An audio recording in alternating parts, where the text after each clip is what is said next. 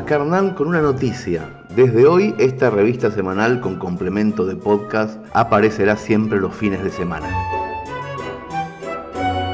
En la edición de hoy, por supuesto, estornudamos coronavirus y adelantamos uno de los grandes contenidos que va a tener la próxima revista Rosay en papel y publicamos un nuevo texto de alguien que era fotógrafo y ahora parece es narrador y les ofrecemos un cuento inédito y cerramos con una reflexión acorde a la fecha.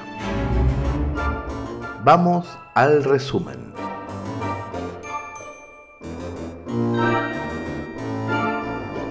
Empezamos con la noticia de la que más se habla, porque si hay algo que no pasa de moda es la industria del miedo. Globalización y redes sociales mediante, el estallido que provocó el coronavirus en Oriente está salpicando este lado de la cancha. Y sobre el tema, nuestro trovador Zambayoni compone Psicosis para un poema, una urgente actualidad en verso exclusiva para Rosay. El mundo de cuarentena se expande la paranoia y en cada casa mortuoria el champán en la frapera. Los canales en cadena hablan del virus mortal. El mapa en tiempo real ocupa media pantalla. La otra mitad es la playa, que vive de espalda al mar. El precio de los barbijos sube segundo a segundo. Los muertos son moribundos llamando a un número fijo. No alcanzan los crucifijos a la hora del noticiero. Parece que un extranjero se contagió por Tailandia, y aunque fue una falsa alarma, hoy lo anunciamos primeros. Si fue de compras al chino y tiene un poco de fiebre, arme en febrero el pesebre y llame a Guillermo Andino, que puede salir en vivo para hablar de la pandemia. Ponga su cara más seria y diga para joder que estamos en Walking Dead, pero con mayor histeria. Murciélagos en la sopa, receta para el infarto. Autos, jets, aviones, barcos, John y la gente está loca. Quemaron hasta la ropa de todos los pasajeros, varados en el crucero con pileta y con casino. He visto peores destinos, paciente número cero. Cada uno en su escondite vive su propio naufragio, para evitar el contagio en un verano con gripe. Y mientras los fondos buitres revolotean de nuevo, aprovechando ese miedo que se propaga más pronto, que el pánico de los tontos, burlándose de los ciegos. Esperando la vacuna nos quedamos encerrados, y algunos ya suplicaron, ojalá no sea de Cuba, ni tampoco de la uva, y menos del CONICET. Prefiero el canal Gourmet a escuchar esa noticia. Elijo morir de prisa y que renuncie Ginés. Te quiero de acá a la China, amor no perecedero, latas, arroz y fideos, las tres cosas de la vida. Mañana será otro día y cambiaremos de tema. Psicosis para un poema, resumen del aislamiento.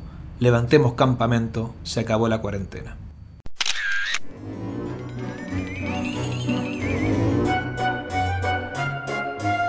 Y esto es casi un adelanto de la nueva Orsay en papel. Bueno, casi no, es un adelanto.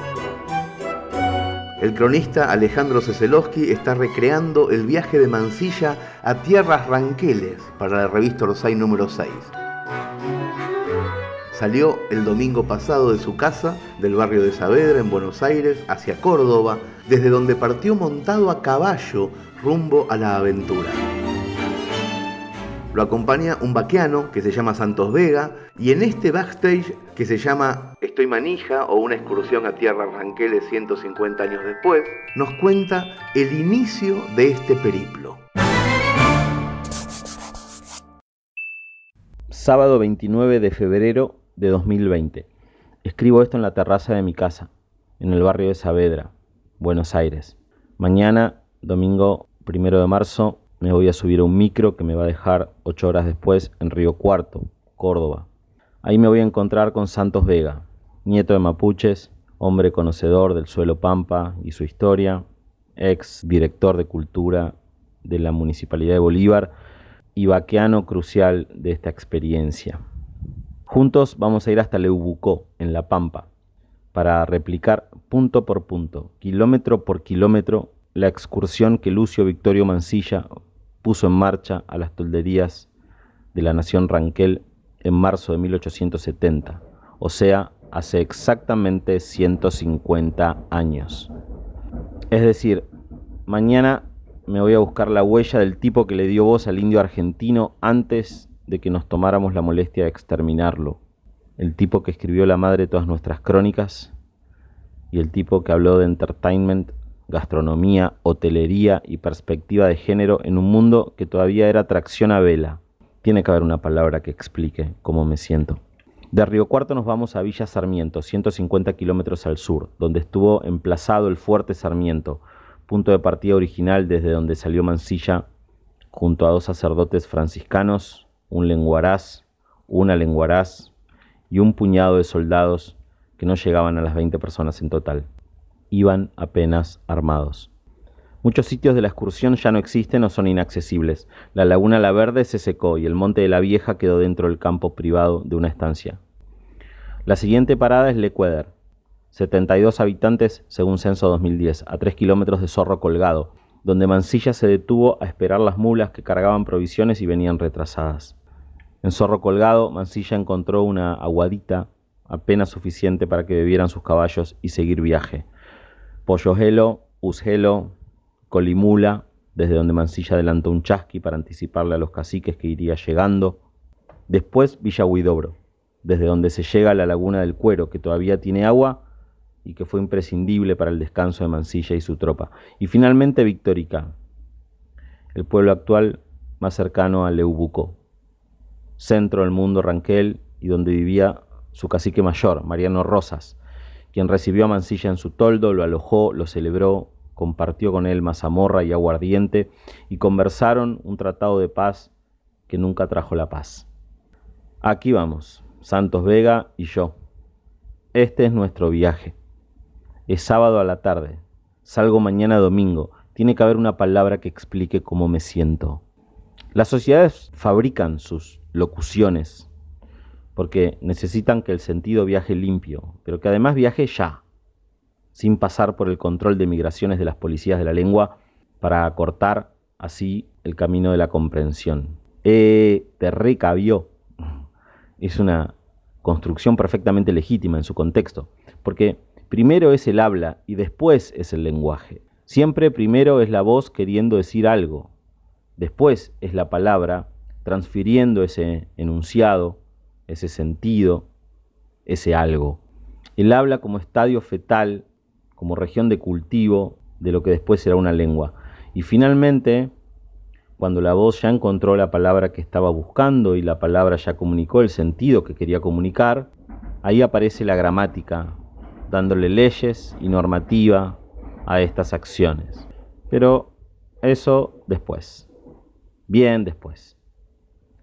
Si quieren consultar el diccionario de la Real Academia para que les diga cómo estoy en este sábado bisiesto, a un día de poner en marcha mi propia excursión a los ranqueles, háganlo.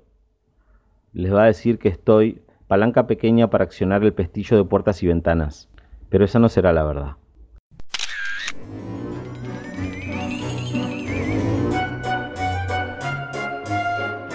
Y seguimos de viaje. El fotógrafo Marcos López vuela a México y a la distancia se pone a reflexionar sobre sus orígenes como fotógrafo. Se pregunta por qué eligió esta profesión y se responde a sí mismo que posiblemente fue para poder apropiarse a su manera de América Latina. Pero después las cosas empezaron a cambiar. La historia se llama Una lenta espiral de aburrimiento y atención porque estamos ante una crisis de fe. Vine a México muchas veces creo que más de 10, más de 15, 20, muchas. Empecé a venir desde que empezó a interesarme la fotografía y a despertar en mí la necesidad de descubrir América. Salir de Santa Fe, conquistarme, desaprender y mirar, desdibujarme en el anonimato de las grandes urbes reencarnar en el Che Guevara, en una Carmelita descalza y en el fotógrafo de aventuras con un chaleco con muchos bolsillos y muchas cámaras Nikon colgando del cuello que protagonizaba la publicidad de cigarrillos Camel. Era un chico de provincia que se había educado durante la dictadura militar en un colegio de curas y tenía el fuerte impulso de sumergirse, embarrarse, ahogarse, enchilarse, apunarse, atravesar y ser atravesado por la gran América. Las dos palabras, fotografía y América Latina, conforman un mismo núcleo medular en mí. Podría arriesgar una frase. Me hice fotógrafo para apropiarme de este continente, para sumergirme hasta los tuétanos, las vísceras, el alma, el estómago y el corazón en esta vocación de documentar América Latina sin aires de bravura ni vientos de conquista. Respeto, silencio y perfil bajo. Además, lo hago siempre con miedo. El miedo y la duda son mis aliados, pero al mismo tiempo, no sé por qué, me siento Juana Zurduy, sol del Alto Perú, no hay otro capitán más valiente que tú. Voy por todo. Quiero llenarme los bolsillos con el oro del dorado, subir a Machu Picchu y cantar a capela como si fuera Mercedes Sosa dialogar con mis muertos en viajes de ayahuasca de la mano del chamán Francisquito, el más cotizado y el más top y el más VIP de la selva ecuatoriana. Cruzar por tierra Centroamérica y entrar al Gran México por la frontera maya. Iniciarme en un viaje de hongos alucinógenos con la hija de la gran María Sabina, en el pueblito de la Sierra Mazateca de Oaxaca, donde todavía vive.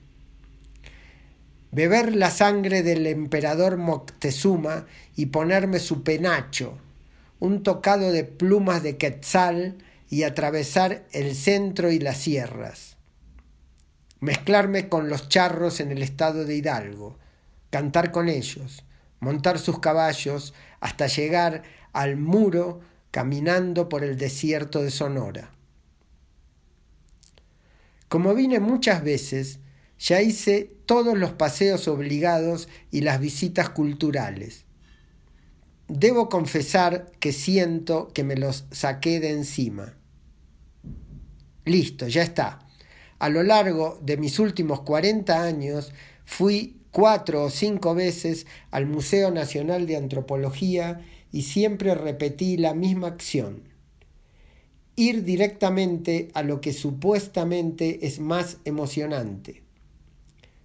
La Piedra del Sol, un disco monolítico de basalto con inscripciones alusivas a la cosmogonía mexica del año 1200 después de Cristo que representa, entre otras cosas, el calendario azteca. Mide casi 4 metros de diámetro y pesa 24 toneladas. Es algo impresionante. Sin embargo, nunca logré emocionarme. Me resulta más interesante leer sobre el tema y ver la imagen en un libro. Siempre que me paré ante esa piedra y que entré al Museo de Antropología, en general me aburrí y no veía la hora de irme. A mis hijos creo que les pasó igual. Cumplí con la obligación de llevarlo cuando eran niños dos veces, pero siempre sentí que vivían la experiencia como una obligación escolar. Así que basta. Ya está para todos. Lo único que me gusta es ver a los voladores de Papantla que están en el parque al costado del museo. Son cuatro hombres que giran cabeza abajo colgados de una soga de un poste altísimo, mientras uno, en la tierra, toca un instrumento parecido al sicus. Son acróbatas, indígenas de la Sierra de Puebla, que recrean una ceremonia religiosa originaria de Guatemala que se remonta a la época prehispánica, cuando se hacía para pedir lluvia.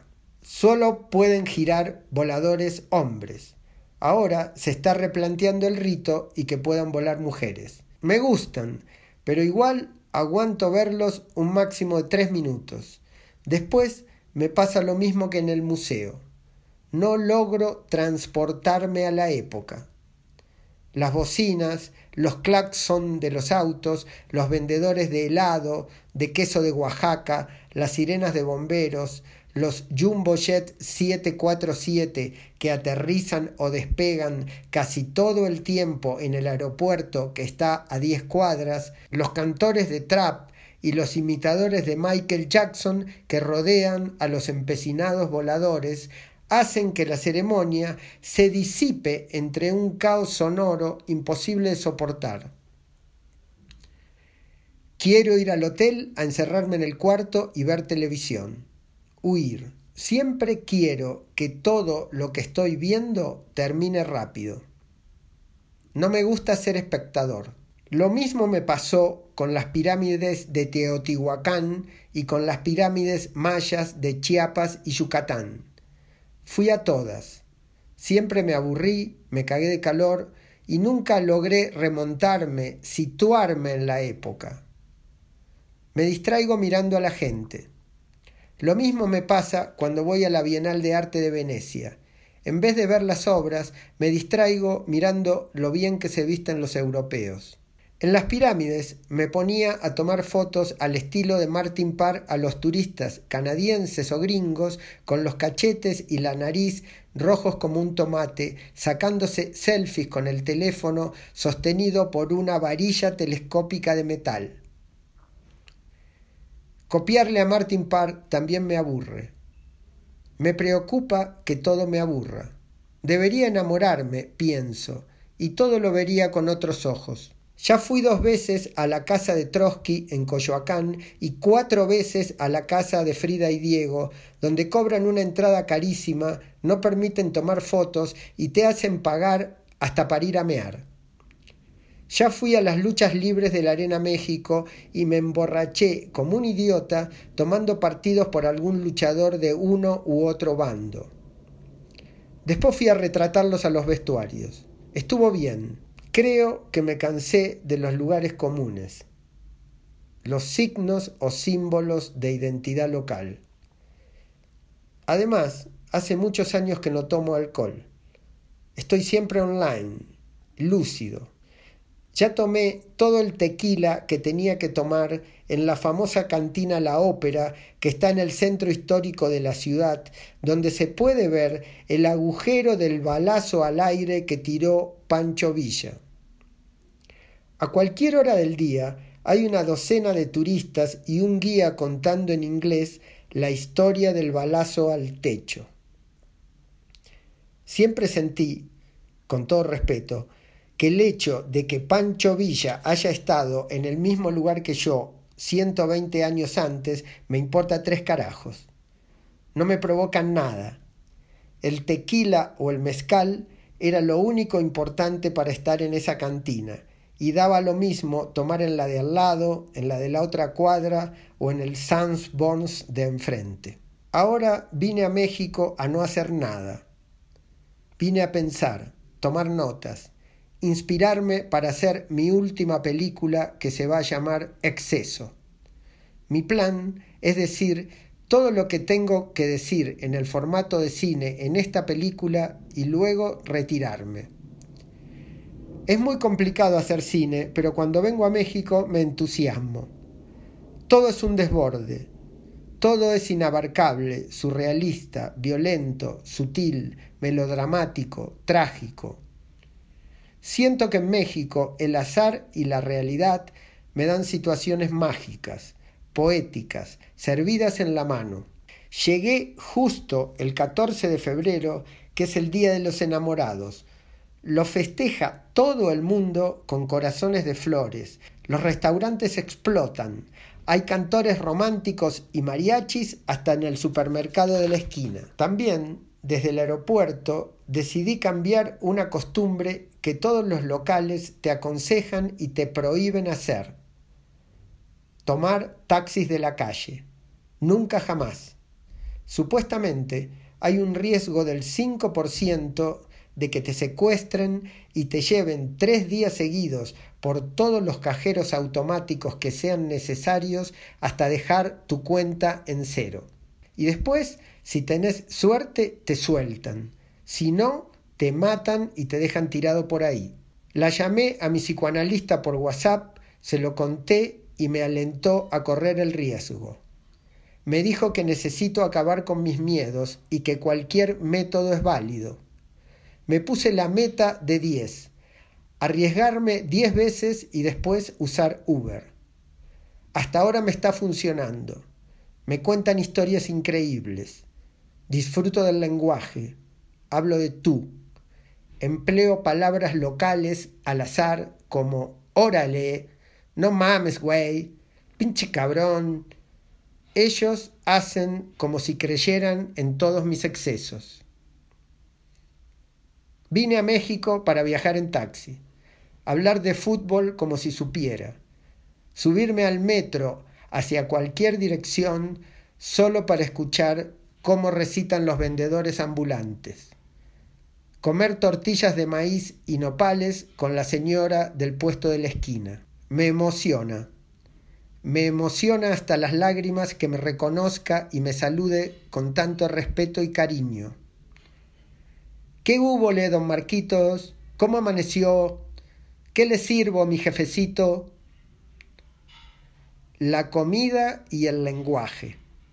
Con prestar atención a esas dos cosas basta y sobra para entender, o al menos aproximarse, a la cultura de un país.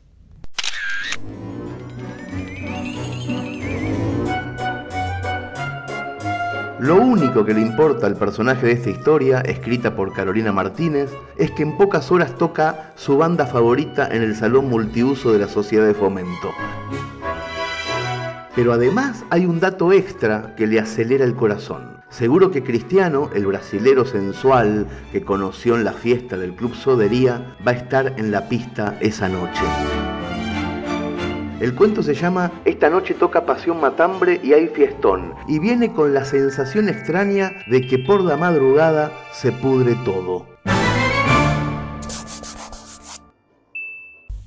Estamos a mitad de febrero y la falta de lluvia llena las calles de polvo suspendido en el aire. Un polvo que se mastica, que irrita los ojos. Sin embargo, no hay polvo y no hay contingencia climática que frene nuestra euforia. Conseguimos que nos presten el salón de la sociedad de fomento y esta noche, en un rato nomás, hay fiestón. Juan Carlos nos prestó las luces, unos protones que giran tirando flashes de colores y son la gloria. Irma está haciendo desde el jueves las empanadas para vender las cervezas y los rolitos las llevan los Ramírez del mercadito de la calle Baroni y Arturo, que no trabaja pero nació para Patovica, se ofreció a cortar las entradas. Lo mejor de lo mejor es que toca Pasión Matambre gratis para todos nosotros. Pasión Matambre es el conjunto que más escuchamos. Me compré el compact en un baile y no paro de hacerlo girar. Tiene las mejores letras, es como que canta sobre nosotros. Todavía no sé cómo los convencimos para que vengan a tocar acá. Esa fue Silvina, que conoce al que toca teclados. Eso sí, ya avisaron que van a caer tarde porque antes tienen dos actuaciones, la última en Glau. Hicimos cálculos y capaz que llegan a las 4 de la mañana. No doy más, ahora siento euforia, pasión, matambre hasta el amanecer. Ya nos puedo ver moviéndonos con pasos cortos para un lado, para el otro, la cabeza baja, los brazos arriba, tomando un poco, tranqui, porque vos ya sabés, Cristiano, que si le metes mucha birra te vas al pasto y ni llegás a la primera canción. Vos te tenés que rescatar.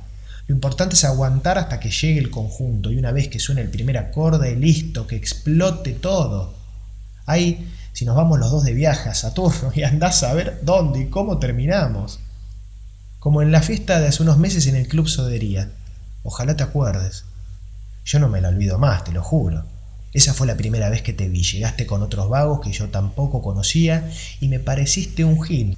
Por esos días yo estaba medio tranquilo, tristón, no me pintaba ver a ninguna piba, no me motivaba ninguna. Y de pronto llegás vos, que me pedís birra de mi vaso y te la tomás mirándome a los ojos. ¿Qué le pasa a este gato? pensé yo. No sé si pensará que a mí me gustan los tipos, ¿no? Y no, la verdad es que hasta esa noche no me habían gustado ninguno.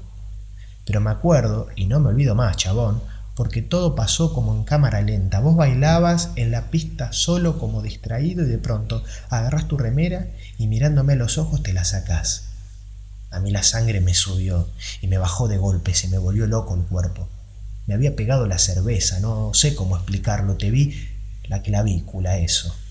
La clavícula transpirada, brillosa, flaca. Me bombeaba el corazón muy fuerte, se me quería ir del cuerpo. Cuando te acercaste sentí un desmadre en el pantalón, me dijiste con tu tonada brazuca de ir a tomar aire afuera y resulta que el aire lo querías tomar en el baldío de la esquina. Estábamos mamados los dos, o los nervios del momento me borraron los detalles. Todo me pareció muy veloz, hablabas con los ojos, tu mano la pija, me besaste el cuello, sentí pedazos de tu piel húmeda. Tengo imágenes, flashes, yo bajándome el jean, pegándome a vos con una necesidad extraña. Se me apagó la cabeza, me volviste loco, Cristiano, yo nunca más volví a ser el mismo. El próximo flash lo tengo cuando nos estábamos subiendo rápido los pantalones y la próxima escena que recuerdo es en la pista. Vos bailando con una piba y yo en la barra siguiéndote aturdido con la mirada. Me sonreíste cuando te fuiste, creo que no llegué a responderte el gesto. Después de eso te vi por el barrio algunas veces, pero de día es distinto. Todavía no nos animamos ni a mirarnos, me parece. En cambio hoy tengo una corazonada. Vas a venir a la fiesta porque la organizamos en mi cuadra. No sé qué voy a hacer cuando te vea entrar en el salón. Las luces de los protones van a pintar tu remera, tus rulos despeinados. Ya se me empezó a saltar el corazón de solo pensarlo. Quiero verte bailar, que seas el rey de la pista de los pasión matambre. Quiero esperar desentendido hasta que te acerques, hasta que me busques. Esta vez voy a guardar los detalles. Ya voy entendiendo en qué lugar de mí los podré ubicar.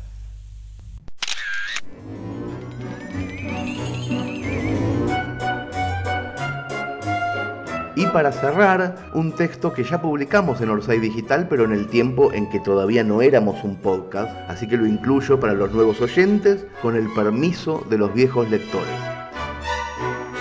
Cuando la crónica de Mayra Arena salió publicada, había un debate sobre las mujeres que publican su cuerpo en las redes.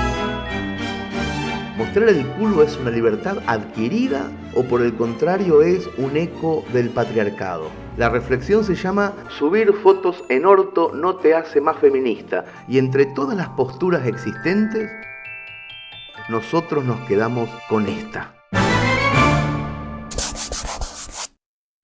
Hay una juventud que parece creer que todo lo que uno postea debe perseguir causas sociales.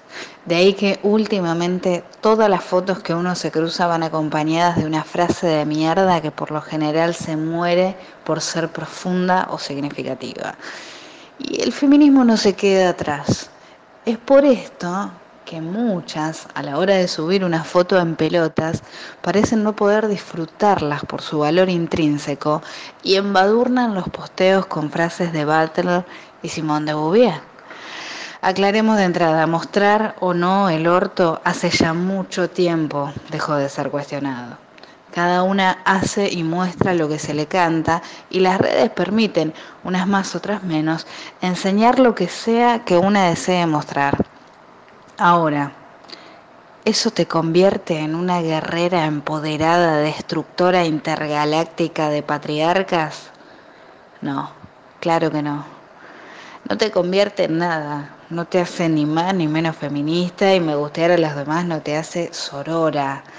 Si te gusta subir fotos en orto, subilas.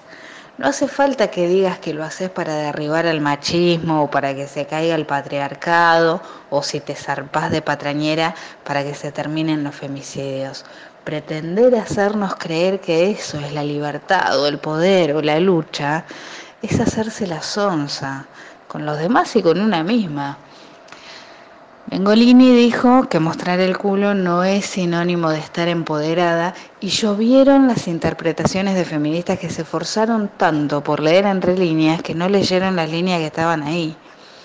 El feminismo es una lucha colectiva que busca que se respeten los derechos de las mujeres. Mostrar tu orto maravilloso es algo que disfrutás vos y los que lo vemos también, pero no le suma absolutamente nada a ninguna lucha. Si te gusta mostrar el culo, deja de ocultarte detrás de esas frases googleadas y salí del armario, mostrarlo así nomás, que igual le vamos a poner me gusta. Mientras tanto, sigo esperando que construyamos un feminismo que salga de las burbujas de las redes sociales y conozca la realidad de las mujeres laborantes, aquellas eternamente postergadas que no tienen tiempo ni ganas de ponerse a pensar en los culos de las divinas que dicen luchar desde sus sensuales photoshops. Si se copan, dejemos un rato Instagram y hablemosle de feminismo a las pibitas que el único empoderamiento que tienen son los dos mil pesos que cobran de asignación y que también se ponen contentas cuando sus selfies llegan a los 20 me gusta.